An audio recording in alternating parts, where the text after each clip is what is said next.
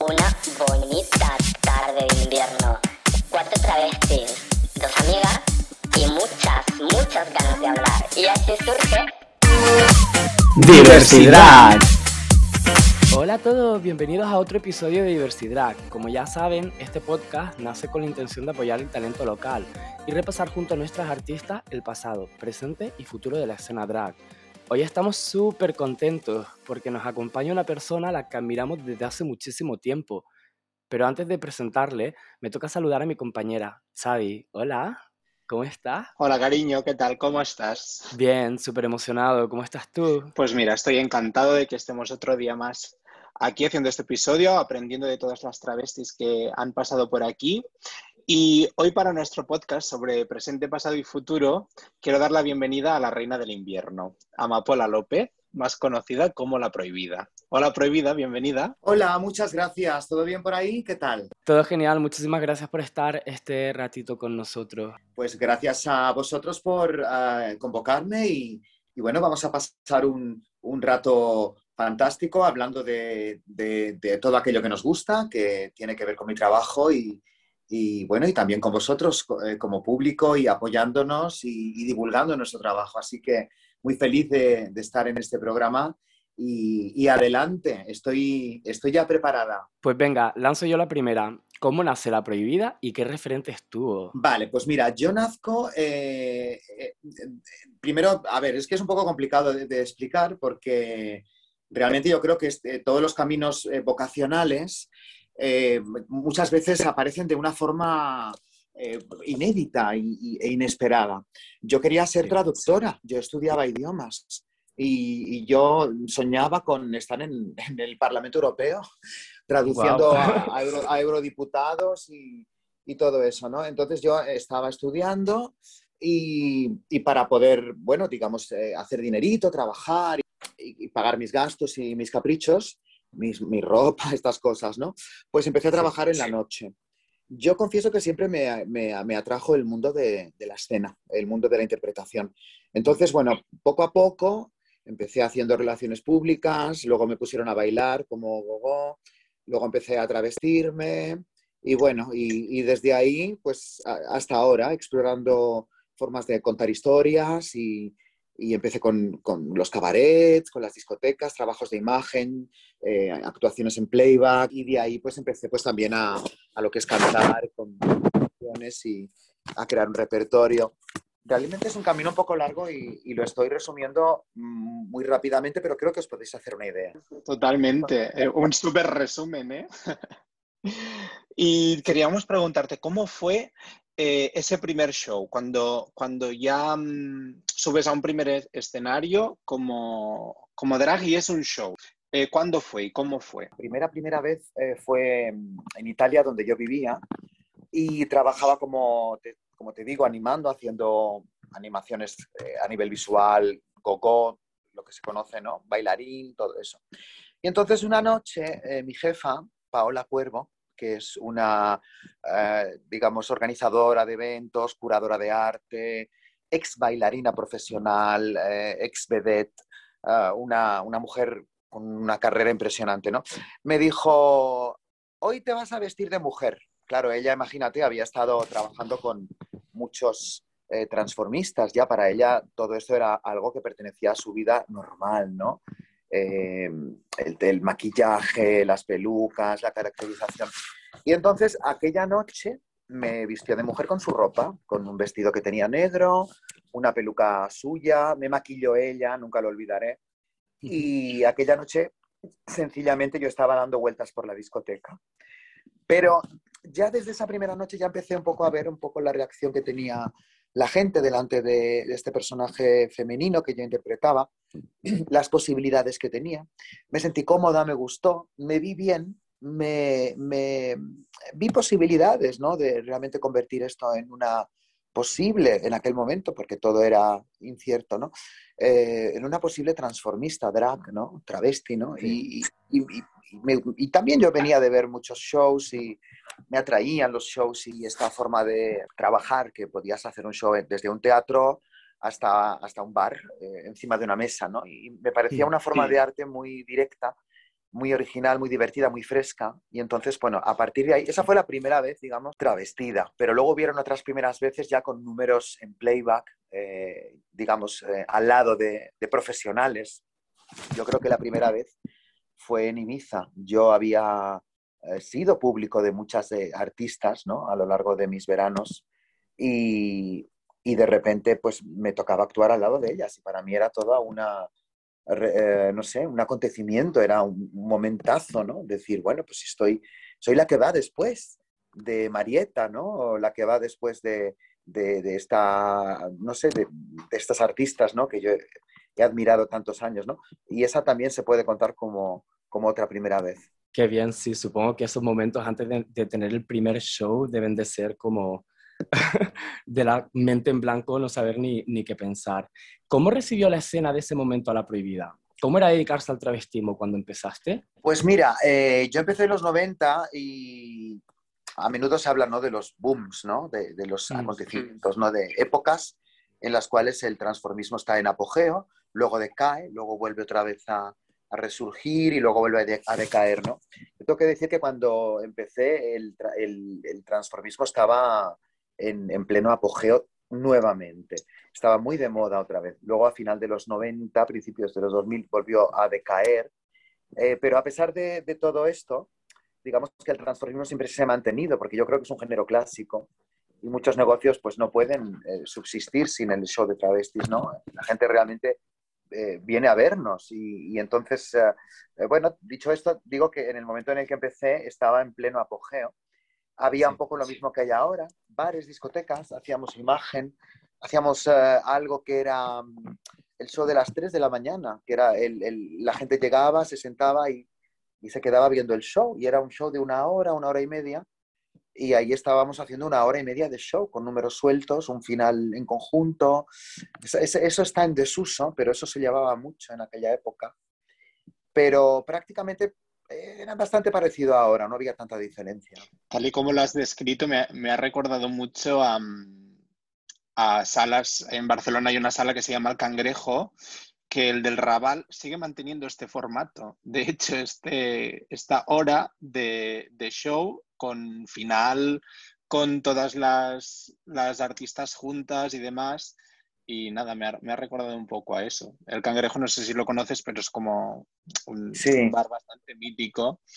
Y... Lo conozco. Y con transformismo clásico, además. Sí, sí, sí, sí, Total. Es algo que, valorar. Pero fíjate, en Barcelona también estaban los famosos lunes de la discoteca Metro, que no sé si todavía antes de la pandemia, eh, digamos, existían, ¿no? Se, continuaban haciendo, pero también era algo parecido y yo he visto grandes shows en, Ah, en, en, en, Metro los lunes, además, fíjate que es un lunes, un día tan, tan raro, ¿no? Sin embargo, estaba hasta arriba, hay gente que iba a ver el show sentada.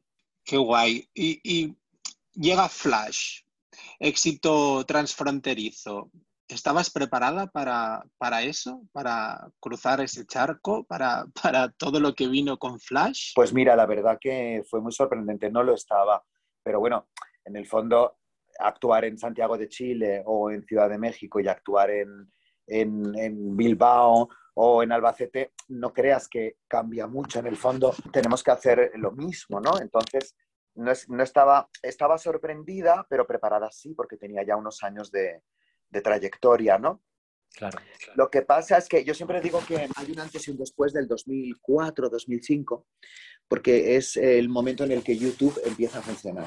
Entonces, claro, tú imagínate un artista que, cualquier artista del, de la escena indie, pues o, fichabas con una discográfica o no te conocía nadie. Entonces yo lo tenía muy difícil para fichar en una discográfica. No sé si porque soy travesti o porque mi producto no les convencía, que ambas eh, son, son, son, válidas y, son respetables, eh, pero a través de YouTube de repente el vídeo empieza a conocerse, mi trabajo empieza a conocerse en otros eh, lugares del mundo y esto nos pasa a, todos los independientes, empieza a, a, divulgarse ¿no? el material sin ningún tipo de discriminación y sin ningún tipo de elitismo. ¿no? Tú cuelgas un vídeo hoy y mañana pues lo pueden estar viendo cientos de personas a 10.000 kilómetros de distancia. Entonces, todo ese fenómeno digamos que ahora está muy arraigado y ahora está normalizado, pero en aquel momento era, pues era todo nuevo. No, no, yo me preguntaba, ¿cómo es posible que me estén llegando 200 mensajes de Buenos Aires, ¿no? O de, Guadalajara, México, ¿cómo puede ser? y, al final ibas allí a actuar y la gente se sabía tus canciones, ¿no? Entonces preparada sí que estaba porque llevaba ya tiempo actuando, pero, pero no, me, no me lo esperaba. No se lo esperaba nadie, ni yo ni ningún artista que, que nos pasó lo mismo. Pues mira, yo tengo una historia que posiblemente no le interesa a nadie, pero la quería compartir contigo, prohibida. Mira, yo en la adolescencia, ya casi de adulto, pues como mucha gente, ¿no? Tenía una vida súper normativa. El típico chico que escucha punk rock americano, que hace deporte, una vida muy básica. Pero justo en la transición de salir del instituto y empezar en la escuela de arte, pues me desprendo de ese entorno normativo casi sin referente LGTBI alguno y empiezo a conocer gente con intereses artísticos, así medio frikis como yo, ¿no? Y claro, pues empiezo a salir por la noche a, locales pues eso, música indie, eh, rock and roll, más alternativo. Y justo ahí es que descubro Flash, La Prohibida, Roberta Marrero, Nancy Rubias, que posiblemente en Madrid esto era el pan de cada día, pero no sé, el Lanzarote, una isla pequeñita, pues fue algo que en cierto modo me hizo sentir súper feliz, ¿no? Em, tener estos referentes de repente, pues me hizo explorar un poco y creo que fue una exposición que me abrió camino de alguna forma. Mira, me gusta mucho esta qué historia tan bonita. La verdad es que al final eh, realmente pues creamos afinidades a partir de, obras eh, musicales, obras de arte y esto nos hace sentirnos pues, eh, pues menos solos, ¿no? El otro día hablaba con, con Soy una pringada, que tiene un libro precisamente que habla de sus referentes y hace toda una exposición de cada uno de ellos y a dónde les lleva cada referente, a qué lugar, ¿no? Y, y, bajo qué mirada ella se siente identificada. el arte es un refugio para muchas personas y, y también una, una, forma para no sentirse, pues eso, que no te entiende nadie, que solo hay gente, que no hay ni gente que piensa como tú. Entonces, a través de estas eh, series, de estos cortometrajes o canciones o, o entrevistas, ¿no? Descubres que, que, hay gente que sí, que tiene que ver contigo, de que no estás sola, de que, de que no eres rara y de que, eh, bueno, de que al final, pues cada uno somos lo que somos y, y hay un lugar para todos. Absolutamente. Y te quería preguntar, ¿siempre tuviste claro que de alguna manera te querías dedicar a la música? No, no, como te decía, yo quería hacer idiomas. Eh, estudié muchos años, ya ves para lo que me han servido, pero yo quería, yo quería mm, contar historias realmente, ¿no? Y el formato me daba un poco igual. También me gusta mucho el lenguaje audiovisual, ¿sabes? Fíjate que también el otro día con Samantha Hudson hablando, pues eh, bueno, eh, Samantha es una, le encanta interpretar, le encanta la actuación, ¿no? Y empezamos a hablar y descubrimos que nos encantaba el, doblaje este, de, los años 70 de las películas, ¿no? Estas voces, ¿no? Y estas frases, ¿no? Y entonces eh, eh, realmente, mira, David Bowie empezó pintando y terminó cantando, ¿no? Al final, mm. la base de todo es contar historias y que sean afines, ¿no? Y que, me, eh, que escriban historias que yo pueda interpretar y hacer las mías y por consiguiente hacer las vuestras, que estas canciones sean vuestras. Y yo creo que ese es el motivo que nos mueve a todos los artistas, a todos, y en esto somos eh, todos iguales. Me encanta, me encanta escuchar las historias de, de cada una de vosotras porque todas partís de un punto diferente y, al final cómo llegáis ¿no? a, materializar esta parte artística y cómo se transforma, porque cada una al final también os lo lleváis a vuestro, a vuestro terreno y, es clarísimo que, tú tienes una parte muy, muy visual y artística y se ve en, en, tu, en tu trabajo, tanto en la imagen, eh, las canciones, todo. Y no sé, me ha gustado mucho escuchar eh, esta parte. ¿Cómo, ¿Cómo, trata la industria de la música una travesti? ¿Es, ¿Es, más difícil? ¿Te lo tienes que currar más para demostrar que eres válida? ¿Cómo va? Ah, mira, esta pregunta no sabría respondértela porque tiene que ver también con la exigencia de cada artista, ¿no? Y yo creo que los artistas no, deberíamos ser eh, eh, exigentes, ¿no? El artista debe exigirse a sí mismo y, ser coherente con lo que está contando y sentir lo que está contando y, hacerse pajas mentales y realmente enseñarlas, ¿no? Es decir, lo que te apetezca contar en ese momento. Eh, eso, es, lo único que debería exigirse. Luego, a partir de ahí, pues entramos en la industria, ¿no? Y la industria, eh, pues puede ser el sello que tú te montes o el trabajo o la empresa que tú montes contigo misma o pretender estar en una discográfica ¿no? o, en, una cadena de televisión. Em, yo no tengo ninguna de esas exigencias, yo nunca he exigido a nadie, sobre todo porque ya entré de lleno en la era digital. Entonces, no me gusta ese papel de víctima. Ah, es ¿por qué no me llama Warner? ¿no? Porque también es posible que te llama Warner, invierte 3 millones de euros en un lanzamiento y no, y no funciona. Me explico, o sea, yo no tengo esa, no lo he podido comprobar, entonces no te puedo decir si funcionaría o no. Eh, esto es un negocio. Entonces prefiero hacerlo mm, todo por mí misma, montar mi propio sello como tengo, producir mis propios temas y no deberle nada a nadie, porque no sé, yo la industria no me ha tratado mal, pero es que tampoco he tenido relación con la industria nunca. Entonces no te puedo decir eh, si funcionaría o no funcionaría. Yo lo que sí que tengo claro es que el público sí funciona. El público eh, viene, pero no solamente a mí, a, todas, a todas nosotras, ¿no? independientemente de lo que hagamos, hagamos comedia, monólogos, eh, cabaret, playbacks, directos, tocar el saxo o, lo que sea, ¿no? Y eso está demostrado desde hace décadas, que, tenemos un público fiel y que la gente viene y, y, que los empresarios nos necesitan también porque gracias a nosotras se llenan los locales. O sea, esto es una verdad. Lo, otro no te lo puedo decir, lo de la industria, porque no la conozco, pero, pero lo que sí que te puedo decir es que, es que hay una, una verdad que es que la gente y el público, que al final es el que manda y el público es el soberano, sí que nos consume y sí que nos, nos quiere nos desea. Totalmente. Bueno, y a ti el público te adora, no hay más que ir a uno de tus espectáculos y ver cómo la gente se entrega. Bueno, pero no solamente, fíjate, no solamente a mí, o sea, tú te vas al, Delirio, por ejemplo, que está en Madrid, o, estaba hablando de, la discoteca Metro, sí. ¿eh?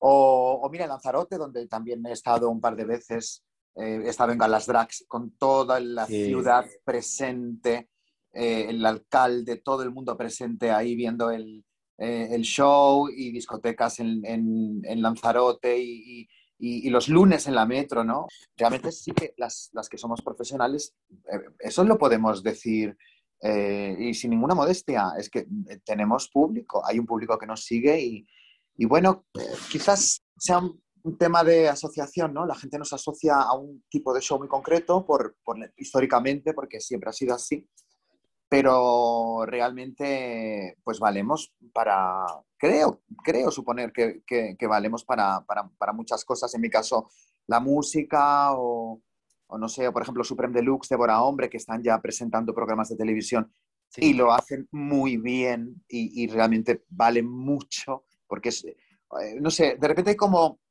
fíjate, no, quiero, no quiero comparar, pero sí relativizar, ¿no? Fíjate en el caso de las personas trans, ¿no? Que ahora está, eh, se, ha, descubierto, de alguna forma, ¿no?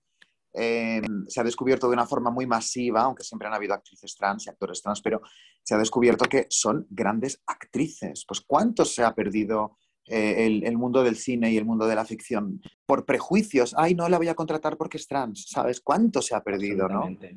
Y, y, de repente pues aparecen proyectos arriesgados, valientes, bueno, tampoco tan arriesgados, ¿no? Porque son proyectos de, donde lo que haces es simplemente encargarle la interpretación a una persona trans, ¿no? Pero, y, ahora parece que nos damos cuenta, ah, pero es que son unas actrices impresionantes. Mira, Lara Martorell, por ejemplo, pedazo de actriz, cambiando de registro y, transformándose completamente. Entonces es un poco como decir, bueno, pues están ahí siempre y parece que la gente pues las eh, asocia determinados eh, grupos, ¿no? A, un, cierto trabajo del cual no pueden salir. Pero eso es, es algo histórico y, es, no, podemos luchar contra eso, es, lo que hay, ¿sabes? Sí, absolutamente. Y volviendo un poco al tema de la escena drag, ¿cómo describirías la escena drag actual? Bueno, la escena me refiero antes de la pandemia y espero y cruzo los dedos para que cuando acabe todo esto vuelva a ser igual o mejor. Eh, la veo bien, creo que hay muchos locales eh, con actuaciones, desde bares LGTBI hasta restaurantes, espectáculo, verbenas. Es decir, creo que está ya muy instalada. La gente sabe lo que hacemos y nos contratan porque sabes que, saben que traemos buen rollo, música, alegría, etcétera, etcétera, etcétera. Humor, bueno. Quizás habría que pararse un poco a pensar en el tema de, de las condiciones laborales. Muchas veces son un poco precarias, sobre todo los empresarios nos exigen mucho y nos dan muy poco y, creo que realmente ahí eh, nosotras tenemos una cierta tendencia a la baja autoestima porque decimos que sí muy rápidamente a todo y con tal de trabajar y de desarrollar nuestra vocación, pues, eh, pues tenemos pues esa tendencia ¿no? a, a, aceptarlo todo ¿no? y no debería ser así porque realmente hablamos de locales que viven gracias a las actuaciones, ¿sabes? Absolutamente. Todos estáis coincidiendo bastante que cuando sale el tema relacionado con, los empresarios y demás, pues sobre todo que las chicas que, han ido pasando por aquí, tanto Ariel Rec como Miss Joachim o, Kelly Roller, estaban hablando de, de, eso, ¿no? De cómo, de cómo notan que falta esa dignificación, de que tengas como que como que sea raro que te den un contrato, ¿no? Cuando tendría que ser algo que tendría que ser así, sí o sí, entonces se tiene como que exigir. Luego el tema de, cómo se paga, ¿no? La exigencia del propio local, que Kelly también nos decía, mira, al final eh, tienes que mirar también por ti, porque tu salud va lo primero, ¿sabes? Y no te lo van a agradecer todo lo que vayas a dar. O sea, ellos te van a pedir mucho, pero también tienes que mirar por ti. Y al final como que todas vais expresando un poco como lo mismo en distintas palabras y distintos argumentos, pero como que necesitáis también sentiros cuidadas, ¿no? Que al final es una forma de arte y, igual que respetamos y, cuidamos em, a la gente que, es actor o actriz y vamos al teatro y lo entendemos y, pagamos lo que nos piden porque la gente que consumimos teatro, igual que la persona que va al cine, sabemos lo, que vamos a consumir, creo que todavía aquí ¿no? nos falta como un poco mm, esa conciencia. También hablo del consumidor, ¿eh? ya no solo de, del empresario, también hablo de, la gente que lo, que lo consumo, que muchas veces da por hecho que ese show ya está mm, incluido dentro de, mm, pues, del bar, de las copas que voy a tomar y ya está, ¿no? Y, bueno, es un poco eso. Claro, y tanto el. Mira, el público, ahí no, no, sabría decirte, porque hay de todo. Hay público que, nos respeta mucho y público que nos respeta menos, ¿no? Que nos ven como un género menor y público que realmente pues, nos aprecia y nos valora. Pero sí que es verdad que mm, creo que falta un poquito de comunicación, porque realmente si tú estás haciendo en un bar pequeño una cantidad mm, baja, ¿no? De, de caja, un viernes por la noche, Ah, pues bueno, lo puedo entender, pero si estás en un sitio donde realmente tienes, eh, pues eso, mucha pasta, ¿no? Pienso que eh, no es justo que, no compartas eh, pues, pues la caja, porque esto es un negocio, tío, o sea, esto es así. Es decir, yo cuando hago un concierto, yo voy a entrada, ¿sabes? Es decir, yo gano lo que produzco. Entonces, si nosotras no estamos ganando lo que producimos, ahí hay algo que no funciona. Y esto parece que no a todos los empresarios, porque hay de todo, ¿no? Pero, pero esto no, no, podemos minimizar el problema, ¿no? No podemos mirar para otro lado.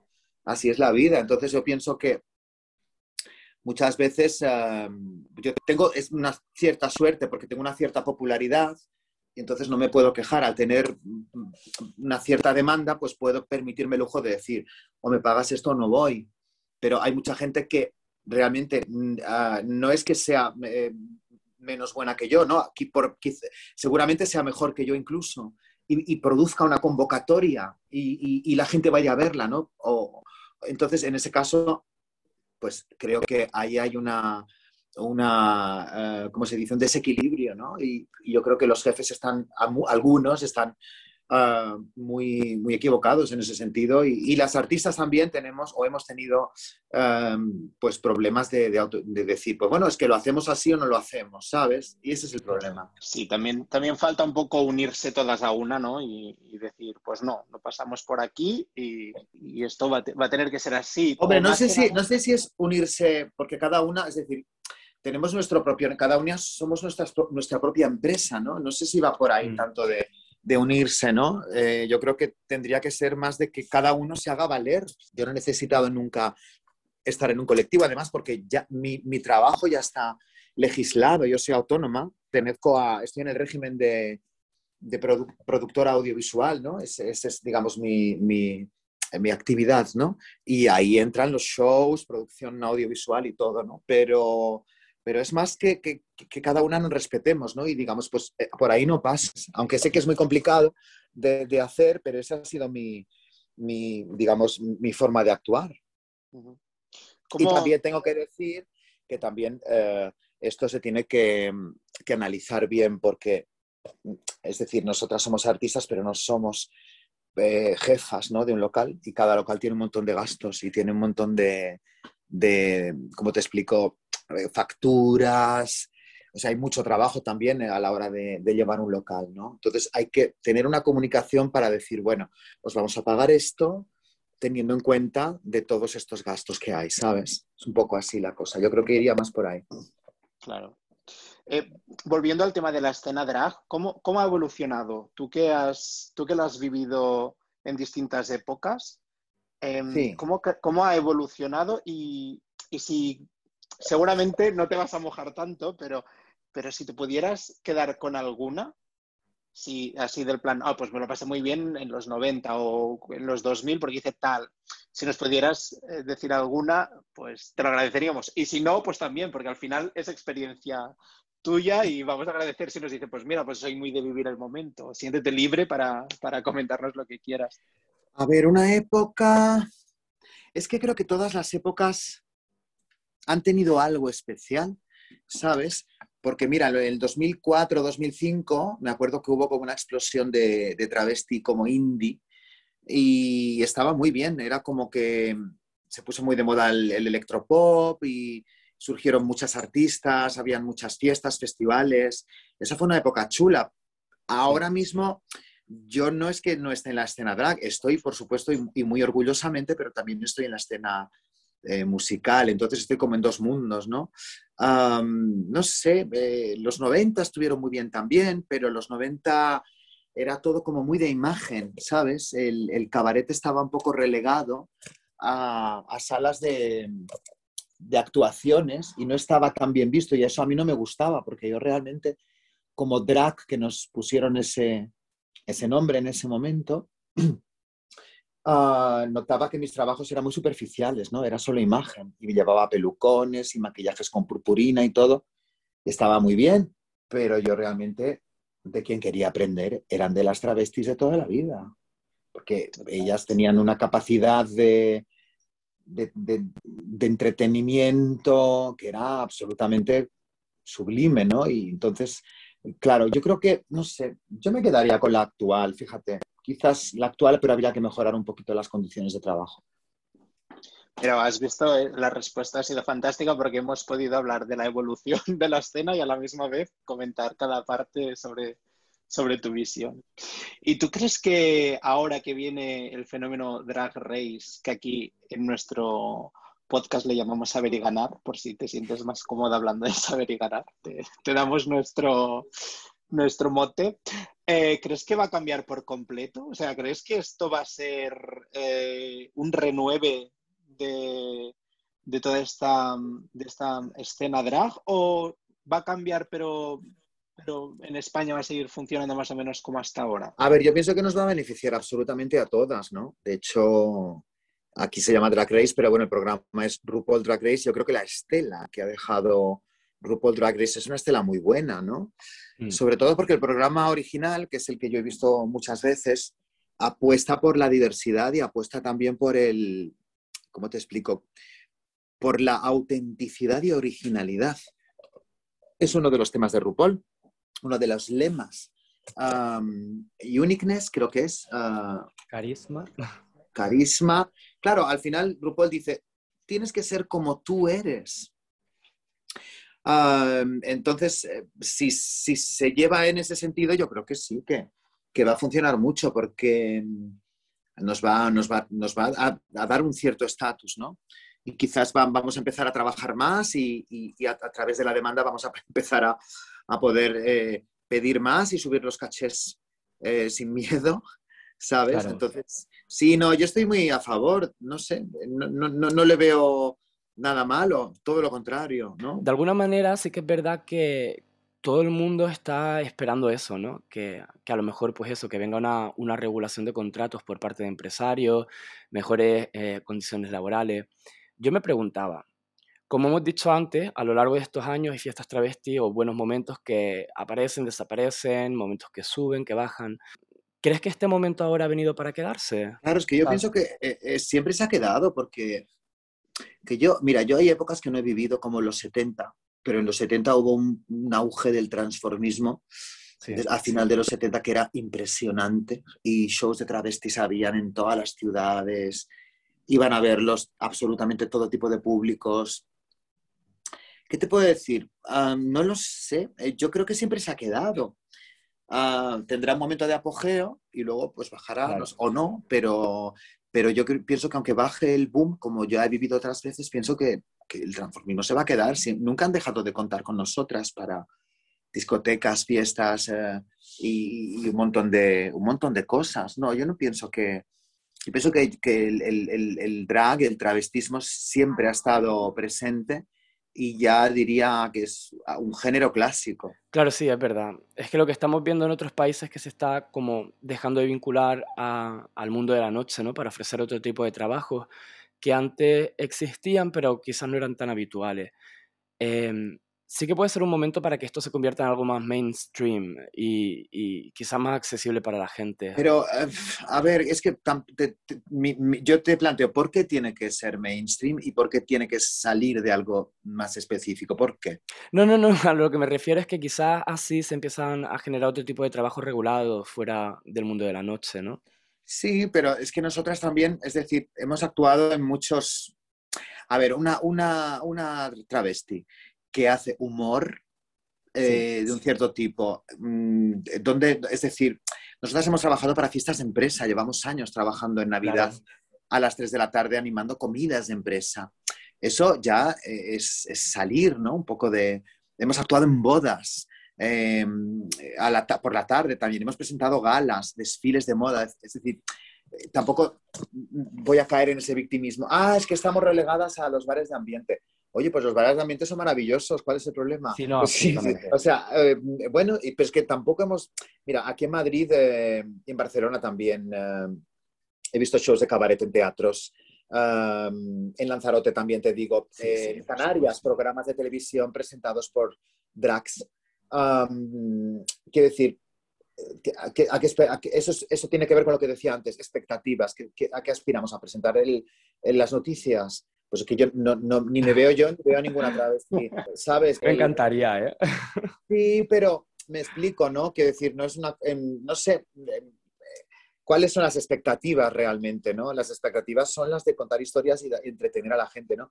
Yo en mi caso, yo me metí en la música y sí conseguí lo que, lo que quería. Sigo estando en los bares de ambiente y encantada de la vida y feliz y orgullosa y sigo trabajando con mis compañeras eh, y, yo estoy muy orgullosa. Es que es, parece como que hay algo malo ¿no? en, estar en circuitos de, drags, ¿no? Pues si el circuito de drag se ha establecido así y, no está mal tampoco.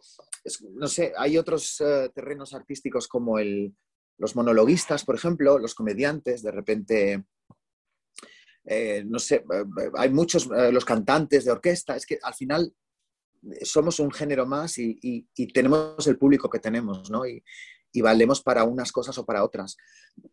Entonces, no sé qué oh. decirte realmente en eso. Que... Tiene que ver más con las expectativas. Sí, yo creo que Alex también eh, lo que quería comentar con eso es que más que si va, va, a ser un cambio, si se van a dar más espacios, ¿no? Si al final claro, sí. eh, se va a, a, a, visibilizar más el drag, a poner más personajes en series, que los hay, pero como hacerlos más visibles, ¿no? Como si va a haber este interés también como para dar a luz un poco toda esta parte que sí que está en la noche y nos encanta y, y, y la consumimos así, pero que también, tal y como has comentado tú, puede estar en, en, en bodas, en, en, una despedida de soltero o incluso en una cena de, de trabajo. Yo, por ejemplo, mira, yo cuando empecé a cantar, yo empezaba con el tecnopop y, y mi primer single fue una balada O sea, que era lo más opuesto a Mm. lo que se espera de una travesti. Pues, pues he seguido por ahí y ahora estoy en festivales, ahora hago giras con mi banda y, y- y al final mm, no, no he tenido impedimentos para conseguirlo, ¿no? Si realmente hay alguna drag que quiere actuar, ¿no? O, o que tiene un, eh, un arte dramático o, o- o que tiene, ¿sabes? Eh, al final, pues, si te metes en, en- en- en la escena a la cual quieres pertenecer o, o- con la cual te sientes identificada, pues no, no tienes por qué sentirte eh, discriminada ni relegada, todo lo contrario, porque yo en mi caso, haciendo música electrónica, canciones tristes, o sea, y oscuras, pues al final, pues oye, he conseguido, eh, no, no- no- no consigo llegar, llenar el Within Center, pero oye, vivo de esto y, y esa era, eh, mi expectativa era mucho menor de la que, de la que tengo ahora, ¿no? Entonces, a menudo tiene que ver, como he dicho, eh, con la expectativa. Si lo que quieres es ganar un Oscar, pues adelante, trabájalo, besa por ello, ¿no? No porque seas drag eh, eh, te, van a, te van a poner trabas, ¿no? Si realmente encajas eh, en, el, en, el, en el perfil ¿no? del, del público al, al cual quieres llegar, pues lo vas a conseguir, ¿sabes? Pero hay que trabajárselo, ¿sabes? Como todo. Por supuesto, por supuesto, sí, sí. En la vida es, es eso, esfuerzo y trabajárselo si quieres conseguir algo, claro está. Y hablando de, este auge drag que está por venir, que desconocemos porque hasta que no estemos en él no sabremos, lo que sí que, que te queríamos preguntar era si tienes algo o qué opinión tienes eh, alrededor de esta gente que, que solo tiene esos referentes internacionales y que, y que se han olvidado de los que estuvieron primero, de, de todo lo que ha pasado aquí en nuestra escena, ¿no? Que, que tenemos mucha historia y que al final eh, como que no la de- no, no sé si la, no la conocen por desconocimiento o por ignorancia, por, por no querer informarse, por, Ya. pero que, que solo sirve, solo sirve.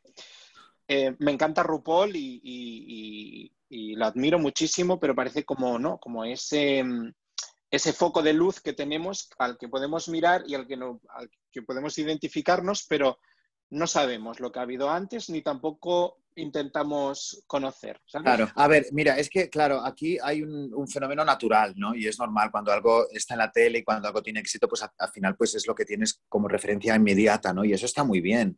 A mí me han inspirado muchas artistas de RuPaul, a mí me inspira mucho RuPaul, yo es que pongo el programa y solamente de, de ver a RuPaul eh, esa risa tan bonita que tiene, Mm. yo es que creo que veo el programa para, y espero a, a- a ver la risa de RuPaul porque es lo más bonito que hay, ¿no? Esa risa que tiene natural y esa sonrisa y esa elegancia, esa asertividad, ¿no? Es lógico que, que- que nos encanten, ¿no? Los artistas que salen. Pero sí que es verdad que hay un fenómeno y es que eh, ya no tiene tanto que ver con los artistas de un programa con una gran audiencia, sino con reivindicar historias de otros entornos que si bien es cierto que merecen ser re- re- reivindicadas, por ejemplo, la historia LGTBI de Estados Unidos es maravillosa, pero es que nosotros en España tenemos una historia LGBTI maravillosa y fascinante. Y hay mucha gente que empieza a utilizar eh, anglicismos y a reivindicar a, a todo, a, pues, a personajes importantes que merecen ser reivindi- reivindicados, repito, pero chica, que tienes una eh, en, en- en tu barrio que hizo algo alucinante y tremendo, pues mira, ah, esto se ocupa muy, muy bien Valeria Vegas. Sí. Su primera, claro, su primer documental, su, digamos, su ópera Vestidas prima, eh, no antes de Vestidas de Azul, ella dirigió y realizó un documental sobre Manolita Chen, una Manolita, señora andaluza. Sí, sí. Sí. Claro, entonces, ¿qué, claro, ¿qué ocurre? De repente aparece en Netflix una serie que está muy bien y tenemos que verla todos, ¿no? De algo que ha sucedido, pues, no sé, en Estados Unidos. Vamos a verle, vamos a disfrutarle, vamos a aprender. Pero es que aquí tenemos algo que pasó antes y que fue algo realmente revolucionario y algo impresionante que una señora trans adoptara a tres hijos.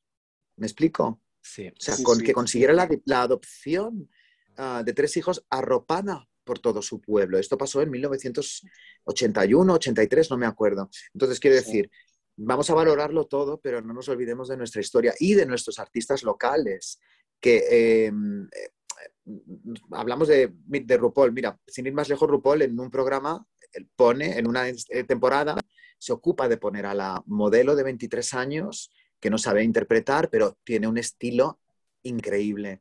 Pone a una veterana de Las Vegas, eh, pone a una delgadita, a una gordita, a una blanquita y a una negrita. Es decir, valoremos que hay una diversidad también en lo nuestro, que tenemos una copla, que tenemos una Andalucía, travestis vascas, tenemos una cultura impresionante en las Canarias, en Galicia, en Valencia y en las Islas Baleares. Y tenemos idiomas, tenemos climas diferentes y, vamos a reconocerlo y a valorarlo todo, pero eso, eso yo creo que no, no habría, no, no, no entra en, en conflicto con el programa y con lo que nos puede ofrecer un programa de Estados Unidos maravilloso. No, lo que pasa es que tenemos que, estaría bien quedarnos con claro, todo.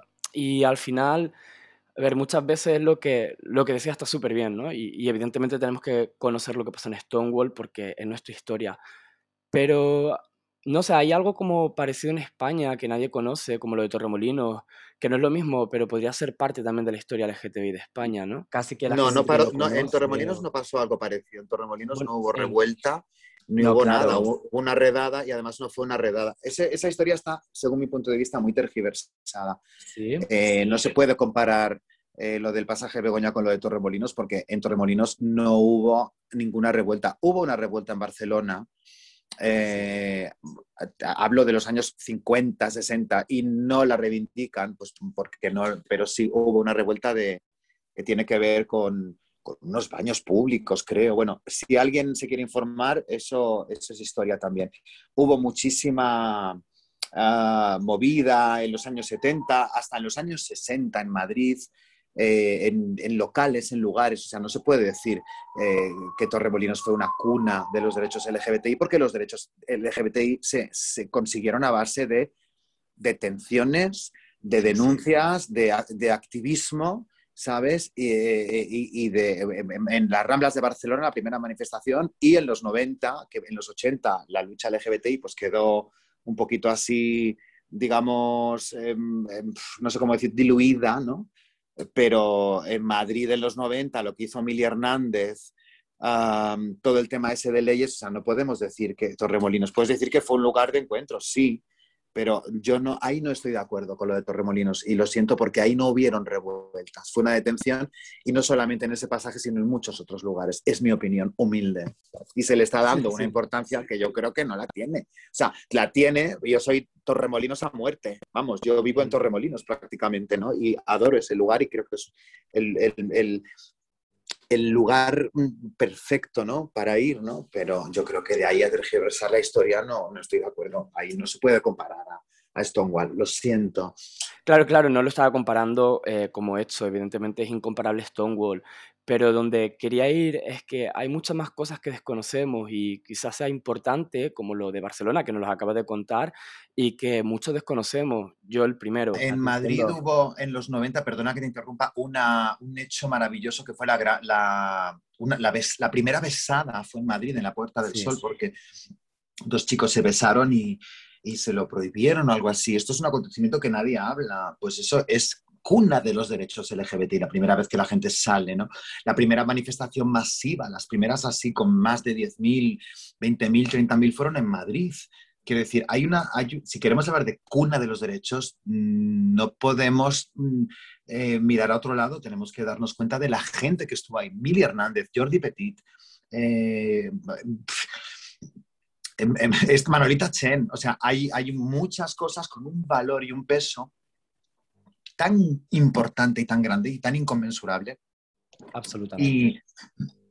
Y, fíjate, eh, estoy totalmente de acuerdo con lo que dices. Vamos a, explorar, vamos a investigar la historia, sobre todo la de los años 70 y la de los años 80, porque realmente ahí es cuando te das cuenta de que, de que realmente ahora mismo ni somos disidentes, ni somos revolucionarios, ni, o sea, los revolucionarios la gente que tuvo el valor y la valentía están en esas décadas.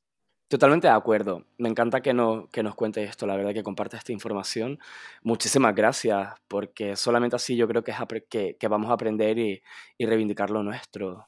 Claro, mira, también eh, Vicente Aranda, ¿no? El director con esta película, eh, hablaba con Valeria Vegas, ¿no? Eh, es la primera película del cine español que toca el tema de, la transexualidad desde una sensibilidad absoluta, desde un realismo Ah, y fíjate que estamos hablando de, los años 70, ¿eh? o sea, hace mucho de esto, cuando no había la información que, hay ahora, ¿no? Ni los estudios que hay ahora, ¿no? De repente nos encontramos con una película de Vicente Aranda que eh, habla de una forma tan clara y tan real y tan verdadera. Y, y, eso también es una cuna de los derechos LGBTI, esa película. Ah, sí, cambio de sexo, ¿te refieres? Exacto, que además es la primera película que protagonizó eh, Victoria Abril. Victoria Abril, sí, sí. Exacto. Yo quería añadir a todo lo que ha contado Amapola que mm, hay un libro que se llama La doble transición de Raúl Solís que narra la vida de, ocho mujeres que, transexuales y uno de los relatos es el de Silvia Reyes, que es eh, una mujer que reside en Barcelona y que fue la primera mujer Em, que estuvo en la prisión modelo y una de las luchas que cuenta es esa, esa manifestación en, en, Barcelona, que quien tenga interés para, mm, para informarse, pues ahí tienen un, un, buen libro donde habla de historia de LGTBIQ de nuestro país. Sí, claro que sí. Y, y, es muy importante conocer nuestro pasado también para darnos cuenta de lo que mucho que se ha luchado Ten en cuenta que ahora eh, hay mucha gente que no, que no, que no conoce lo que el pasado reciente, ¿no? El pasado reciente se olvida muy rápido.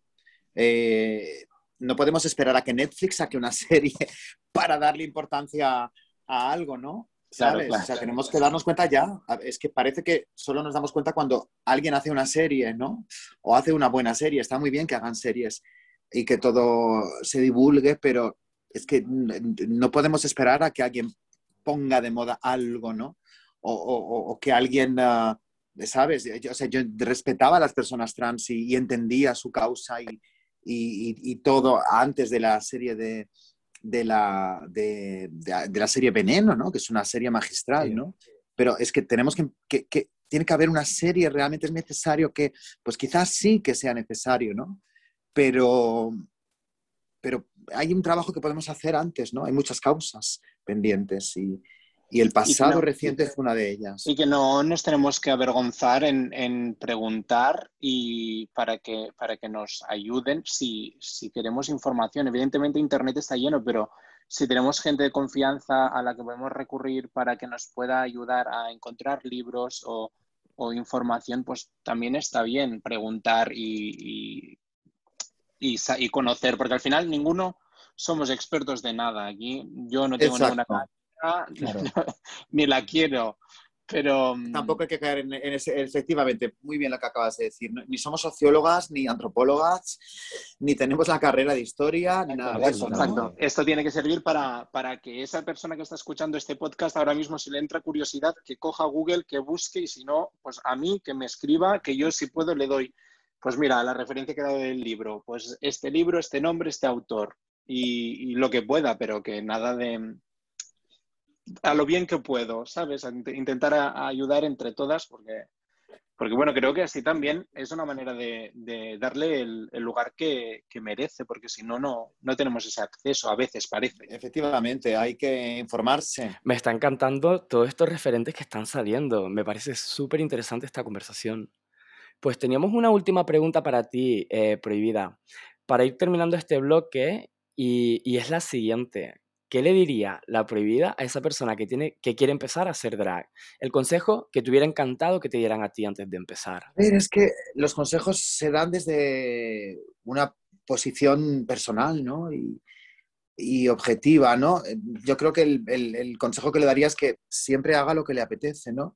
Si quiere hacer copla, que haga copla si quiere hacer monólogos y, también. Y no sé, que, que, haga lo que le pide el cuerpo, que se exprese, ¿no? Es, esto es el arte, ¿no? Así son las cosas, tienes que hacer lo que te pide el cuerpo. Y no creas que, que no eres capaz.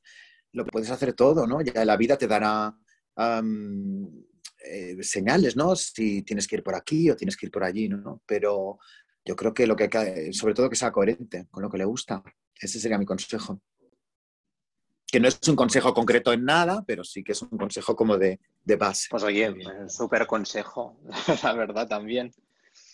Eh, yo eh, quería, quería cambiar un poco de tema y hablar un poco también de tu música, que ahora mismo acabas de sacar un álbum en acústico y queríamos preguntarte cómo te sientes, cómo, cómo ha sido la recepción de este disco por tus fans. Pues mira, este álbum ha sido un álbum hijo de la pandemia, porque antes de la pandemia yo tenía claro lo que iba a hacer, tenía claro mi hoja de ruta y iba a sacar un disco electrónico y con la pandemia, pues bueno, al no haber ¿cómo se dice?, mm, conciertos ni, circuitos abiertos, pues al final digo, mira, voy a hacer estas grabaciones que siempre me ha apetecido hacer. Y ya después proseguimos con el disco electrónico, pero ahora voy a hacer lo que, algo que siempre he tenido ganas y, ha, sido, ha sido tal cual, ¿no? Pero aprovechando la pandemia, porque si no hubiera habido la pandemia, hubiera seguido, como he dicho, con mi plan, ¿no? anual, ¿no? De giras, de viajes, etcétera. Sí, ha sido un punto de inflexión para mucha gente, para reestructurar muchas cosas, pensar, cuestionarse y sobre todo yo creo que dedicarse tiempo y dedicárselo a las cosas que, en otras circunstancias no, no lo hubieran podido hacer, ¿no? Y nada, eh, los fans bien, a ver, es que eh, era también un trabajo que bastante fácil en ese sentido, bastante seguro, ¿no? Porque son eh, versiones propias y ajenas, entonces las propias les iban a gustar a mis fans porque son canciones que ya conocen. La producción la hace Guille Mostaza, que es un gran productor y, y con los arreglos de Diego Perinetti, pues que yo ya sabía, ya, o sea, que no sé cómo decirlos, me gustaban a mí y yo creo que si me gustaban a mí, les iban a gustar a, mis fans también, ¿no?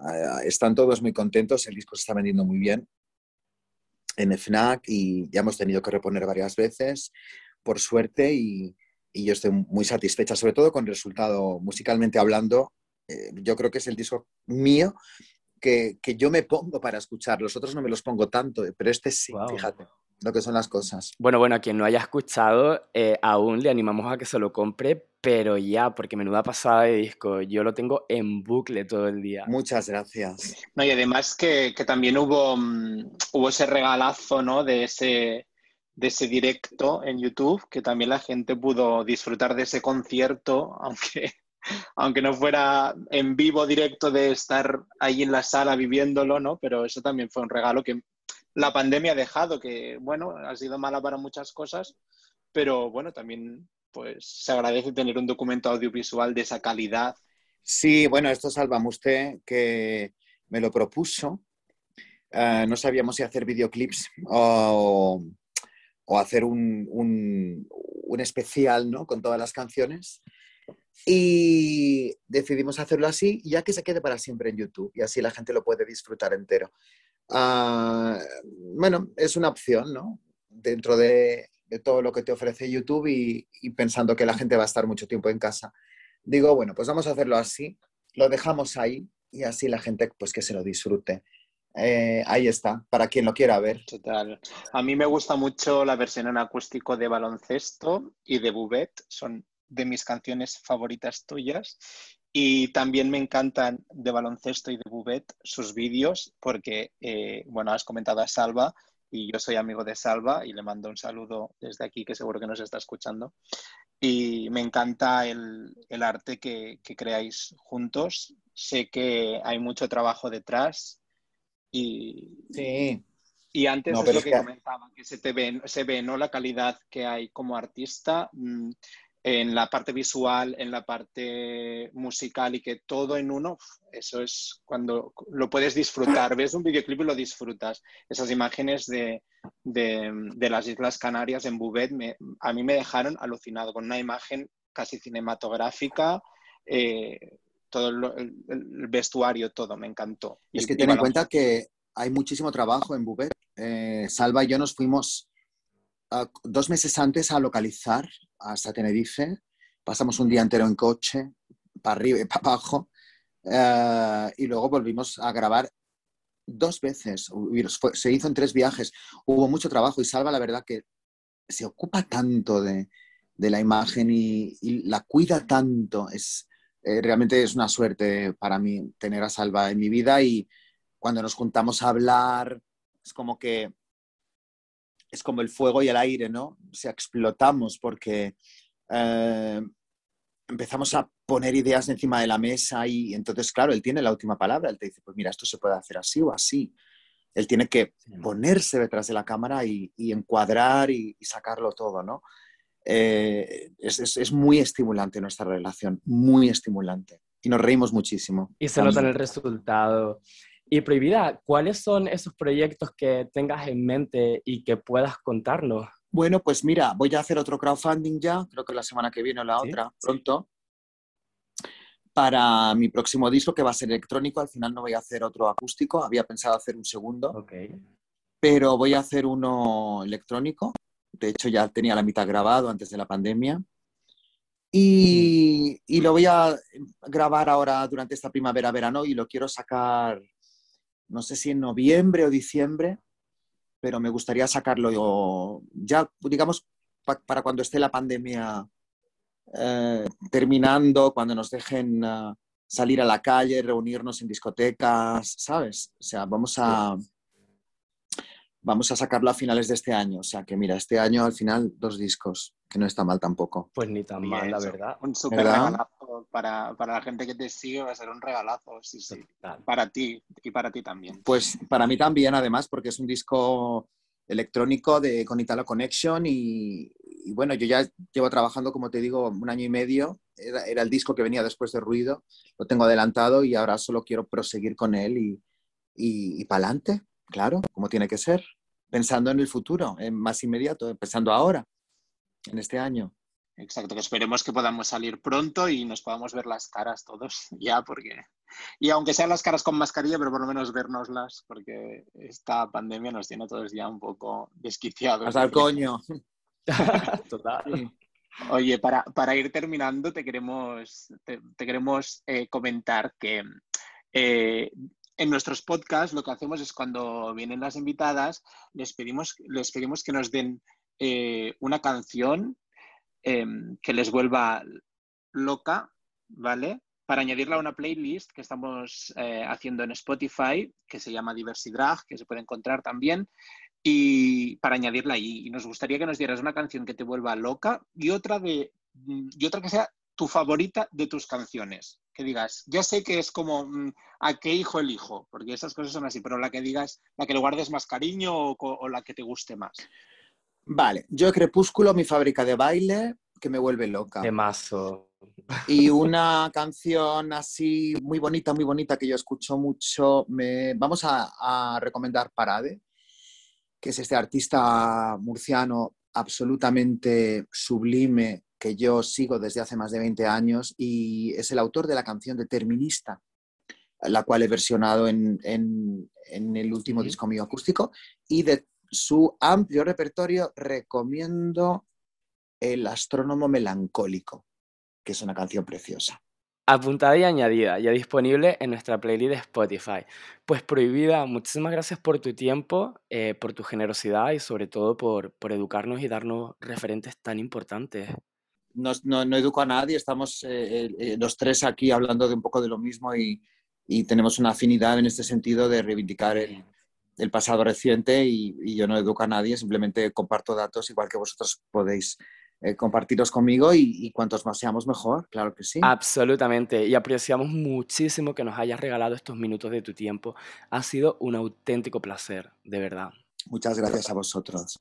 Hasta aquí nuestro episodio de hoy. Gracias a todos por vuestra fidelidad semana tras semana. Les recuerdo que nos pueden seguir en redes e interactuar con nosotros. También pueden seguir nuestras playlists de Spotify la de las reinas y sus lip syncs, pero también acabamos de lanzar hace una semana una playlist dedicada a todo el talento nacional, pelucas y tacones, la pueden buscar en Spotify y así darlo todo desde el salón de vuestra casa.